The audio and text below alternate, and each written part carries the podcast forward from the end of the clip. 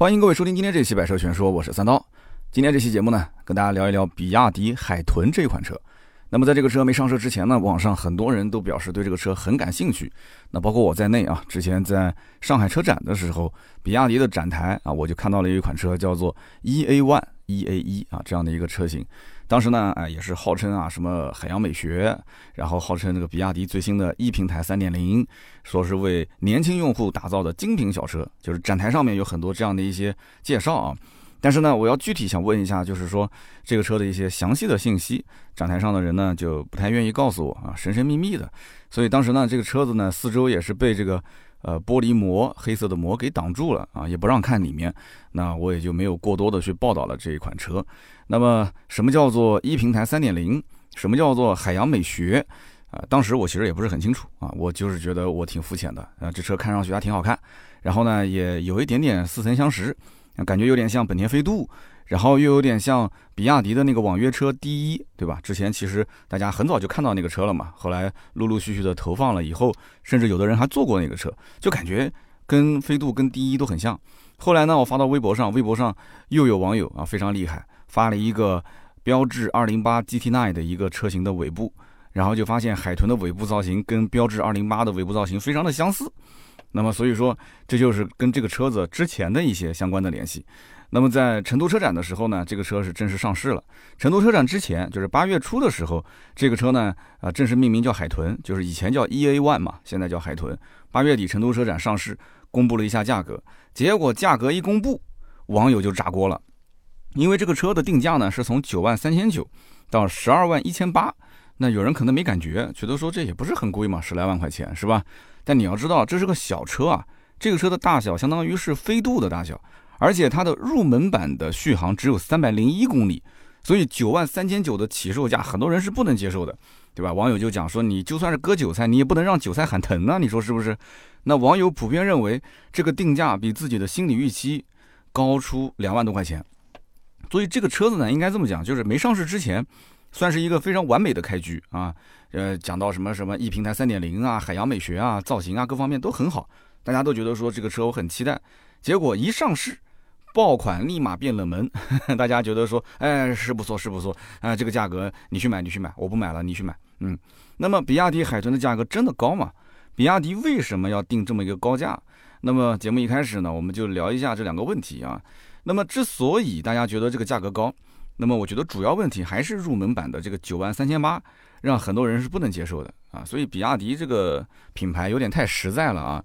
如果他会玩一点花花头子啊，其实他完全是可以把九万三千八的价格再往下压缩一下啊，做一个盖中盖版。好比说七万九千九啊，我估计很多人就不会再说这个车呃怎么这么贵了。其实你后面卖到十一万、十二万甚至十三万无所谓，主要是看入门版。所以这个入门版的价格。真的是定的还是比较高啊，大家够不到，对吧？那么海豚这个车呢，车长只有四米一多一点，四米一多一点，其实也就是跟飞度差不多大。但是呢，大家会觉得说这个车还是明显比欧拉的白猫黑猫要大不少。白猫黑猫嘛，三米五、三米六，但是实际上白猫黑猫的内部空间也不算小啊。虽然说跟这个车轴距两米七比要稍微小一点，对吧？你两米五、两米六的轴距要小一点，但是毕竟是个小车。以前的人认为小车外面看上去小，里面还是小。但是自从有了电动车之后，就很奇怪啊，外面看上去小，哎，坐到里面发现好像并不小。你别说是白猫黑猫，你就是五菱宏光的 mini EV，你坐进去其实感觉也不是特别的小，是吧？这就是电动车它与生俱来的一些优势。所以这个车子呢，当时就觉得说，哎，它比白猫黑猫要稍微大一点，那么贵一点也是能接受的啊。你贵个万把块钱吧，贵个一万多。结果一看，我的天，这个车续航跟黑猫一样，都是三百零一公里，就是它的最入门的版本。但是比白猫黑猫正常卖个六万多七万多一点，要贵两万多。比亚迪的海豚起售九万三千八，所以让之前预算七万多的那些人啊，希望说那我咬咬牙不行，哎，这个海豚贵个一万块钱吧，就咬咬牙我就买个海豚吧。结果一下子提高那么多的预算啊，起步九万多，你让他们再往上去提，提到个两万多的预算的话，太难太难。所以很多人就在网上抱怨，是吧？那么可能有人要讲了，那总归是有一些预算十多万块钱的人，是吧？他可能会考虑这个车。其实你要想一想，如果有一个人他的预算啊超过了十万，他可能直接就奔着十五万去了。如果是奔着十五万去的话，那我我觉得就别说是刚刚讲的白猫黑猫了，包括这个什么海豚都不是他考虑的范围。他完全可以看一看像小鹏系列的一些车啊，啊，包括比亚迪的一些车啊，包括像我开的这个威马，对吧？都比它是要高一个级别，甚至还要高一个半级别、两个级别。所以你看这个车型就很尴尬，对吧？价格是定到了紧凑级的，就是 SUV 的这个级别的价格，定到了十二万多。但实际上它就是个小型的电动车。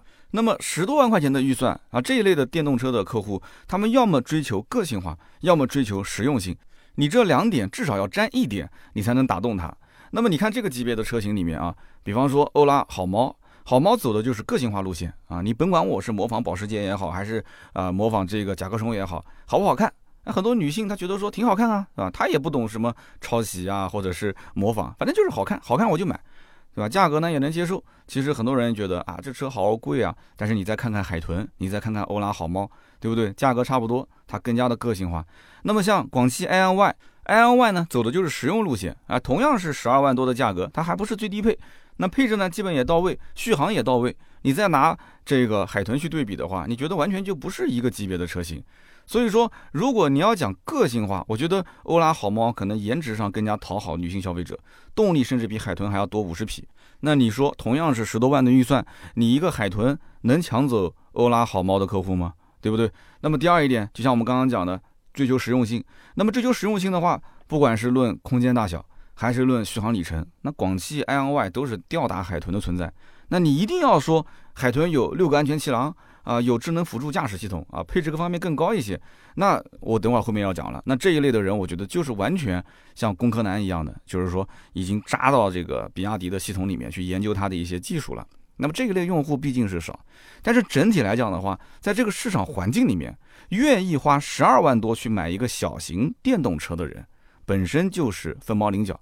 或者换句话讲，就是小型电动车的这个市场，它本来份额就不是特别的大。所以呢，海豚这款车，其实我觉得厂家在让它上市之前，可能想的也是比较清楚了。就是说小车啊，你不管定多高的价格，你性价比哪怕再高，它其实市场份额也不大。那我现在定这么一个价，那这个车型大概率是成为一个叫好不叫座的车型。那只要有人哪怕叫好就行了啊，不叫座就不叫座了，也不冲着它成为一个爆款。那么厂家角度，其实他会觉得，不管这个车啊小不小，起码它是海洋系列的首款车型。所以它的调性一定要定高一些。你会发现，任何一个厂家，只要是什么什么系列的第一款车型、首款车型，哪怕今后再怎么降价，啊，这都不是问题。前期就是它第一款一定要把价格定的稍微高一点啊，高端要蓄能。那么小车的市场份额本身就不大，那就更没有必要去跟对手去硬刚。那有什么必要硬刚呢？如果对手，你比方说长城欧拉系列，你如果想跑量，你就跑呗，我给你跑，对吧？你想要追求市占率啊，市场占有率，你去追呗。这种低价小车你卖多了，反而影响你品牌形象，是吧？所以你看长城就很聪明，欧拉就是欧拉，单独给你拎出来。欧拉哪怕以后越卖越便宜，那跟什么长城炮啊，或者是坦克啊，跟它不相干，是不是？所以比亚迪玩了这么多年的新能源，它其实心里面啊。这一点小九九他早就看懂了，是吧？小车这种低价车型你卖多了，反而影响品牌形象。那我是比亚迪呀，你别说是海豚系列啊，那我没有把海豚系列玩的那么花。你不像欧拉是单独拎出来的嘛？你海豚系列将来如果越卖越便宜的话，那你比亚迪就卖不上价了。那么另外一点就是这两年磷酸铁锂电池本身就缺的厉害。你说你现在订一台，好比说比亚迪秦 PLUS DM-i，你什么时候能提到车啊？我们听友里面有没有订了车几个月没提到的啊？可以评论区我们交流一下。所以对于比亚迪来讲啊，在有限的产能当中，我怎么去分配相应的车型比例？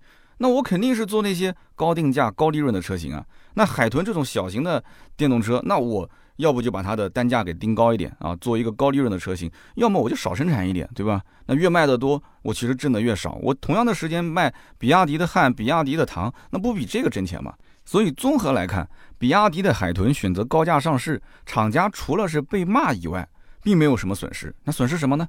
它也不追求跑量啊，产能也有限。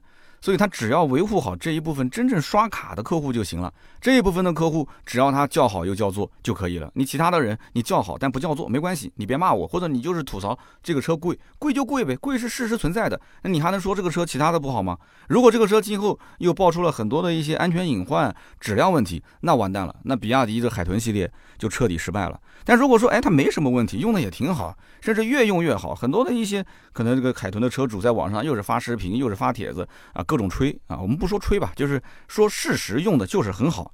哎，这续航里程跟实际的表显里程也特别的准，然后呢，这车又特别耐跑，啊，冬天跟夏天的续航，呃，差别也不大啊。这车子实际用起来又怎么怎么怎么怎么好，那我估计可能这车就是贵一点，别人也愿意去买。但是就目前来讲，很多东西呢是相当于啊五花肉藏在了碗底，你让别人说让我现在花二十块钱去买一碗米饭，那我肯定是不愿意的。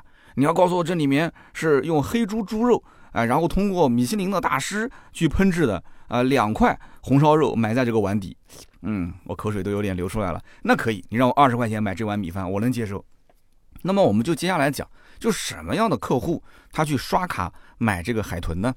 那其实我觉得三方面原因啊，第一个就是对比亚迪的这个所谓叫 E 平台三点零有足够的了解。那么第二一点就是很多人知道这个比亚迪的刀片电池啊，并且呢被这个刀片电池洗脑，觉得说啊这个刀片电池就是新能源纯电动车里面最厉害的、最安全的。那么第三一点就是颜控，那就是这部分人他一眼就看中了，就哎这个海豚的车很漂亮，造型不错。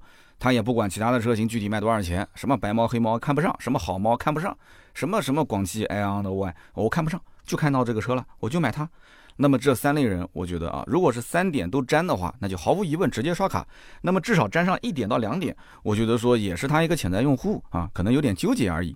那么首先呢，我们说一说什么叫做比亚迪一平台三点零啊，简单的讲就是刀片电池加上一个车身的结合，一整套方案。那么这么讲可能有点太笼统啊，很多人听不太懂。那我举个例子啊，如果是有啊专业研究比亚迪技术的大神，你可以对我的这个举例啊做一些补充和批评指正啊，这个没关系啊。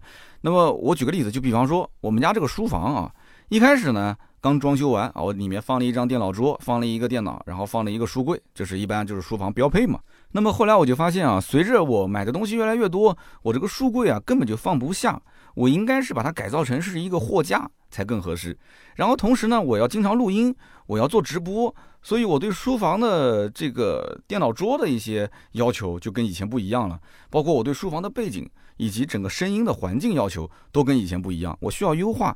那么于是我就对我的书房进行了一些针对性的改造啊，然后我移走了我的书柜啊，增加了我的货架，更换了背景墙，然后还做了隔音，然后甚至还打了灯光。打灯光是为了拍视频跟直播嘛。那么后来我就发现这些功能的确都实现了，但是呢不够美观，而且呢用的也不够顺手，甚至于同样一个空间，其实它既可以作为打灯光的地方，也可以作为我拍视频的架相机的地方，所以它可以变成集成化啊，就功能可以多用。那么后来我就发现，其实还是可以再优化、再优化、再具体优化，因为书房毕竟地方比较小，对吧？那么不管是从美观还是集成度上来讲，我可以让它变得更加的顺手。于是呢，我就开始进入到三点零的一个阶段啊，把这些功能进行集合、进行整合、优化，整体系统上进行全面的优化。所以现在我的书房呢，哎，用起来就非常的顺手。所以这么一解释啊，我相信绝大多数人应该都听懂啊。虽然比喻不是那么专业，就是一点零的阶段呢，相当于就是我书房刚开始的阶段。那么二点零的阶段呢，就是我提出了很多一些需求，开始做模块功能的一些优化。这个模块、那个模块，对吧？这是我录音的模块，那个是我摆放我货品的模块啊，这是我做直播的模块。开始进行优化，三点零就开始对于全系统进行集成的优化，所以现在呢，比亚迪的 E 平台三点零集成优化基本上就算完成了。但是呢，这个其实我觉得啊，讲它是一个完整体也是比较的，我觉得比较的不严谨。就是说，三点零在我看来也只是比亚迪的这个纯电平台的一个刚刚开始的阶段。那么同时，对于我们来讲，你光是了解 E 平台三点零你还不够。你还要对于刀片电池有充分的认识和了解，这样一类客户才会充分认为，就是说我花了十几万去买个呃小型的比亚迪的海豚，这个钱才有所值。那你要如果不了解这些东西，你肯定会觉得一个小型的电动车卖那么贵，是吧？那么比亚迪一直强调说啊，我自己的刀片电池怎么怎么的安全啊，我解决了冬季续航的衰减严重的问题。然后实际上大家都知道啊，其实也就是比亚迪把电池结构做了一些优化而已。这个磷酸铁锂材质其实本质上来讲，它的优缺点并没有发生什么实质性变化。但是呢，还是有很多人啊愿意相信安全无价，即使能量密度你不如三元锂电池啊，大家还是宁愿相信这个磷酸铁锂刀片电池呢更加值得入手。所以海豚的一平台三点零加上所谓的比亚迪刀片电池技术，肯定会吸引不少人对这两项技术比较了解的人去出手买。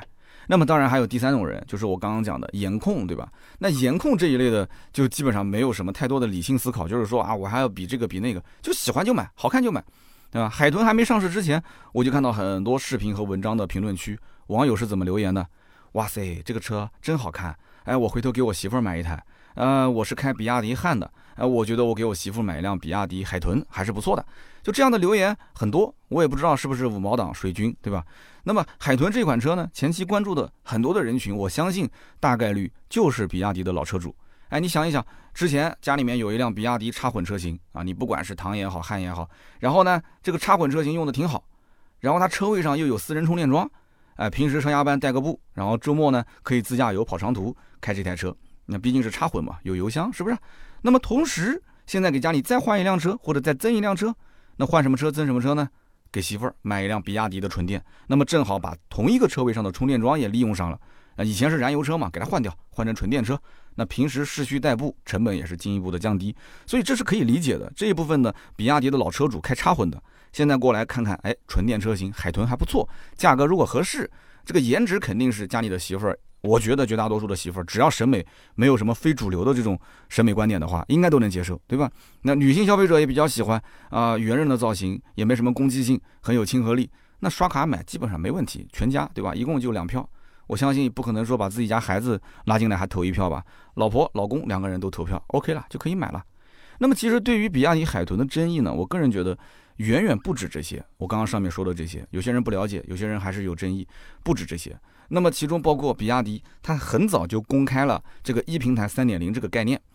哎呀，当时你知道吗？就是这种技术肯定要稍微吹一下嘛。那么当吹完这个平台技术之后呢，没过多久又开始宣布比亚迪的海豚，当时叫 EA One 嘛，就是这个车型是比亚迪三点零啊 E 三点零平台这个下面第一款车型。那么大家当然理所应当的就认为，你之前宣传的 E 平台三点零所有技术，我肯定在海豚这个车上都能看到。那有哪些技术呢？啊，比方说全球首创的八合一电动力总成，哎，还不错，这个技术在海豚上是有的啊，的确是有。但是紧跟着还有一句，最大续航可以突破一千公里。那很多人就在想啊，我的天，那海豚这个车能突破一千公里，这么一个小车，这么一个小车，你怎么定？你也不可能定一个天价，是不是？你不可能定一个天价，你又是个续航一千公里的车，所以为什么前期那么多人期待海豚呢？就是因为是把两个宣传的点结合到了一起。其实厂家并没有说我这款车能够突破一千公里续航，但是呢，你一前一后两个宣传放到一起了。海豚是比亚迪 E 平台三点零的第一款车，然后前面宣传比亚迪 E 平台三点零是可以有突破一千公里的续航，那大家正常都是这么理解的。所以我觉得比亚迪的市场部门跟公关部门，你要好好反思反思，你到底是做的什么宣传？而且最后呢，还真的是拿起一块大砖头往自己脚上砸。为什么呢？这个之前一平台三点零这个概念，其实结合当时的海豚还没上市，网上舆论的那些观点，大家已经期望值非常高了。结果咔嚓一下，你上市最低配给了一个可怜巴巴的三百零一公里续航，这对于消费者来讲心理落差太大了。就算大家都不买三百零一公里的低配。啊，都是冲着四百零五公里的那个版本去买，但是你这三百零一公里续航的低配放在那个地方，就是恶心人，你知道吗？你恶心那些就是真的是很信仰比亚迪的那些底粉，就是想买这个车，很信仰它。结果呢，你为了降低价格，放了个三百零一公里，我的妈呀！之前还一平台三点零一千公里，我也就算了，我忍了。你给个四百零五我也忍了，但是我不能容忍你放个三百零一，你跟旁边那个六万多七万多块钱的欧拉的白猫黑猫一样，这个我是不能忍的，对吧？那么除了这个以外呢，在这个一平台三点零的概念里面，还有全球首创的电驱升压快充技术啊，其实说白了就是可以把电压升到八百伏嘛，八百伏高压充电，那么充电五分钟，续航可以达到一百五十公里。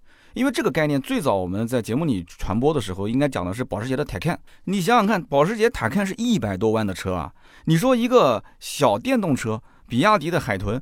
这车子你再怎么定价，你不可能定成一个天价吧？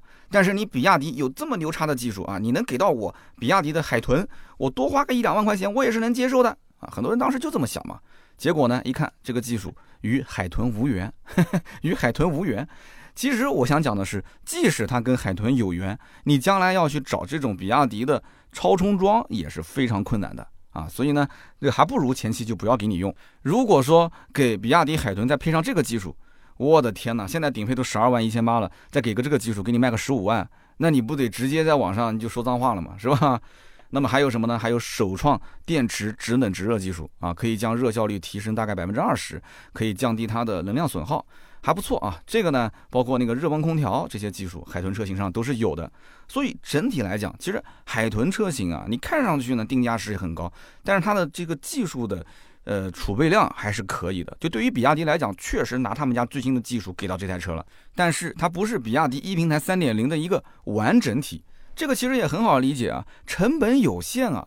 这么小的一台车，你甭管说贵不贵啊，你说十二万多太贵，你想看十二万多，我也不可能给你一千公里续航啊。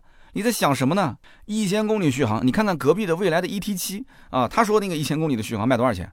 是吧？那宝马五系、奔驰 E 的价格，那你说这台车子，如果我真的给你一千公里的续航，咱们也不要卖什么宝马五系、奔驰 E 了，我卖一个 mini 的价格，你能接受吗？mini 二十多万，二十到二十五万，你能接受吗？我再给你配个八百伏的高压充电，那价格不得上天啊？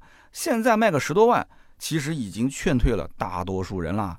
所以比亚迪讲白了啊，就是想用很多好的技术、新的技术给你，但是臣妾做不到啊，太贵了。所以说，比亚迪呀就是个工科男，他不会宣传自己。我刚刚讲的这些东西啊，你去看那个比亚迪的海豚的发布会，基本上在发布会上都没说清楚。所以你，我跟你讲，你不是说真的跟比亚迪一样是一个工科男，你喜欢死磕技术的人，你基本上看不懂这个车。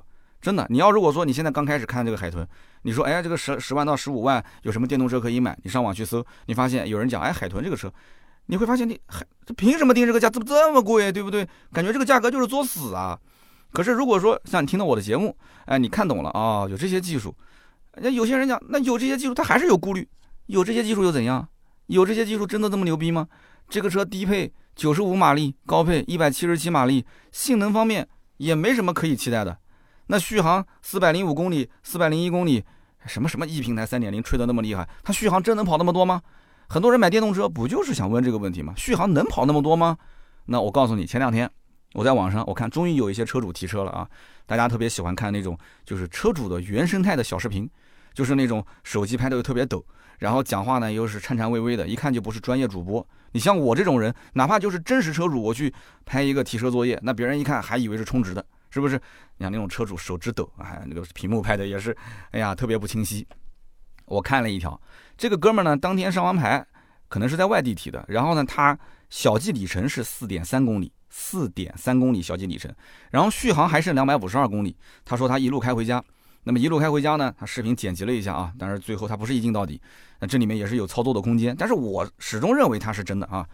小计里程最后是一百二十九点七公里，我们刚刚前面说是四点三，对吧？那也就是说他开了一百二十五点五公里的路程，续航呢？还剩一百零四公里，我们前面讲续航还剩两百五十二，也就是说掉了一百四十八公里。那么它的表显电耗是八点八千瓦时每百公里，就是说每跑一百公里消耗八点八度电，算是非常低的电耗了啊。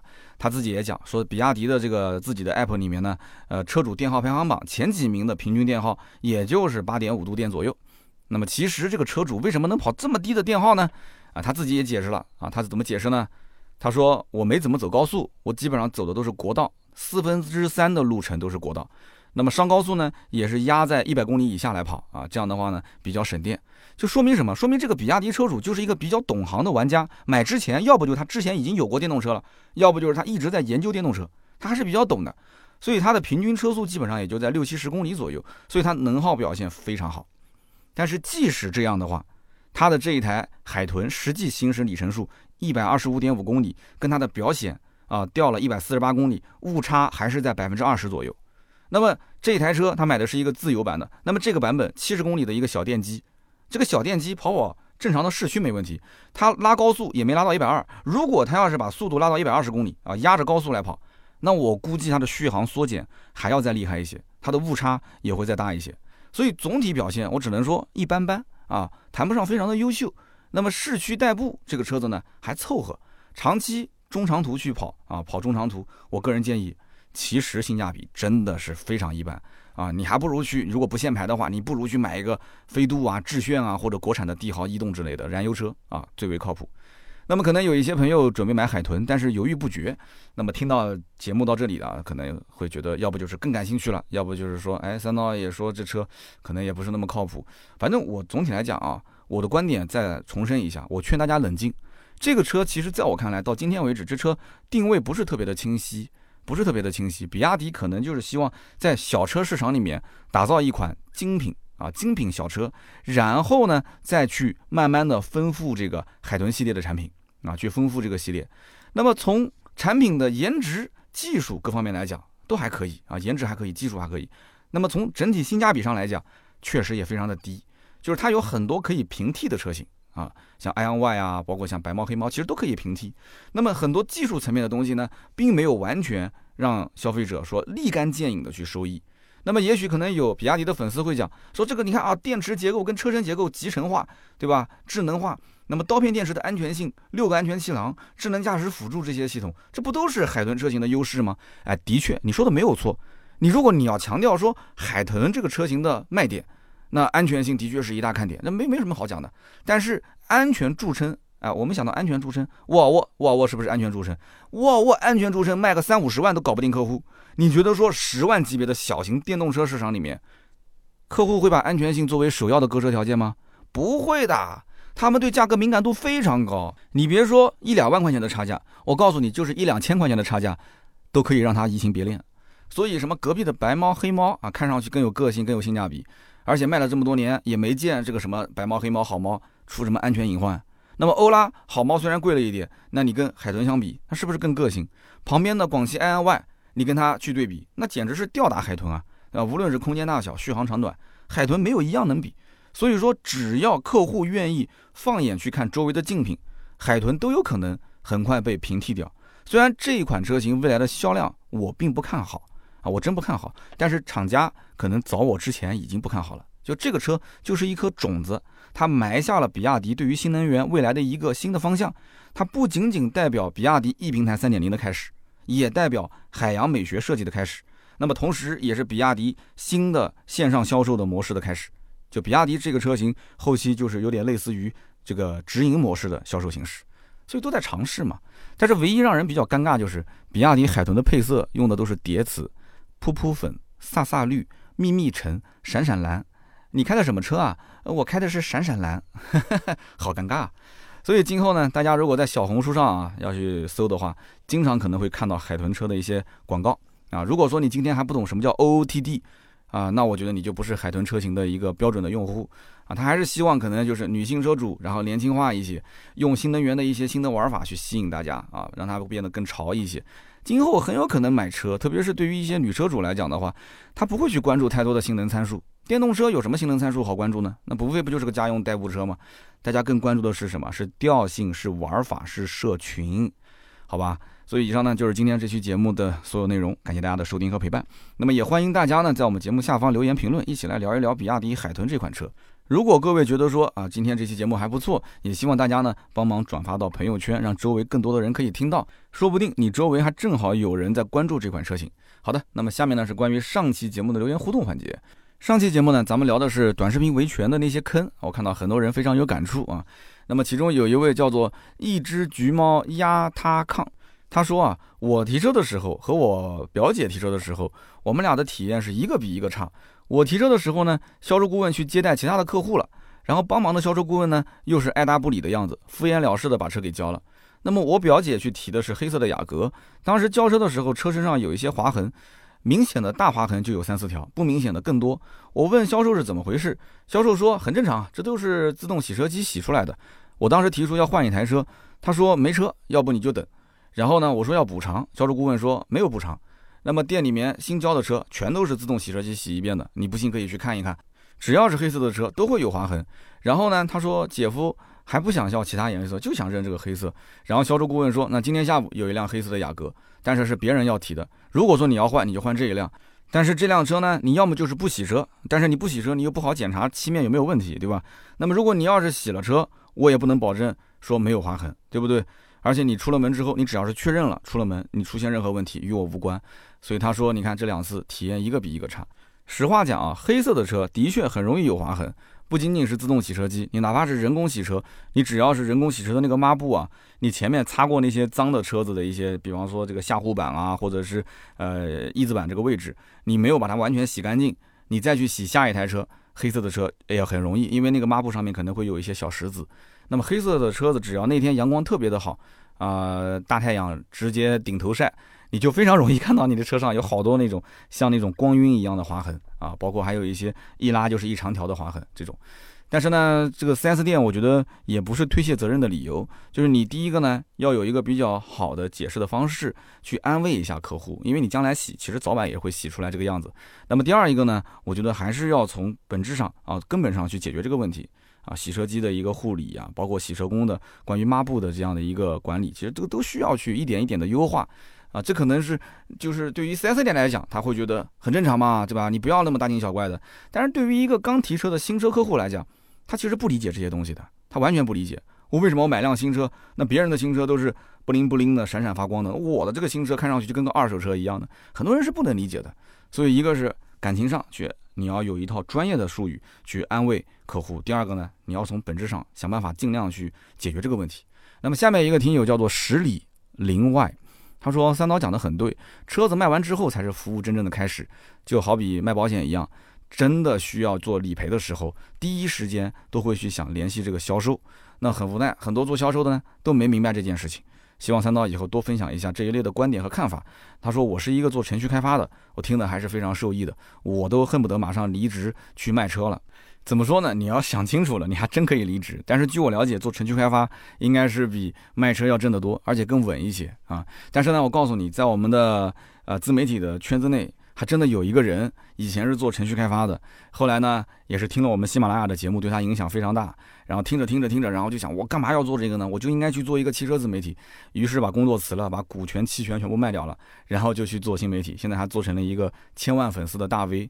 他可能也在听我的节目啊，你可以在我的节目下方留言，也很厉害啊。所以说你一定要坚持自己的想法，你认准了这条路，你不后悔，你就坚持往下做。你犹犹豫豫的，你也不知道行还是不行，你也不知道能不能坚持，那你还是老老实实的做程序开发，听听我的节目就可以了。哈哈。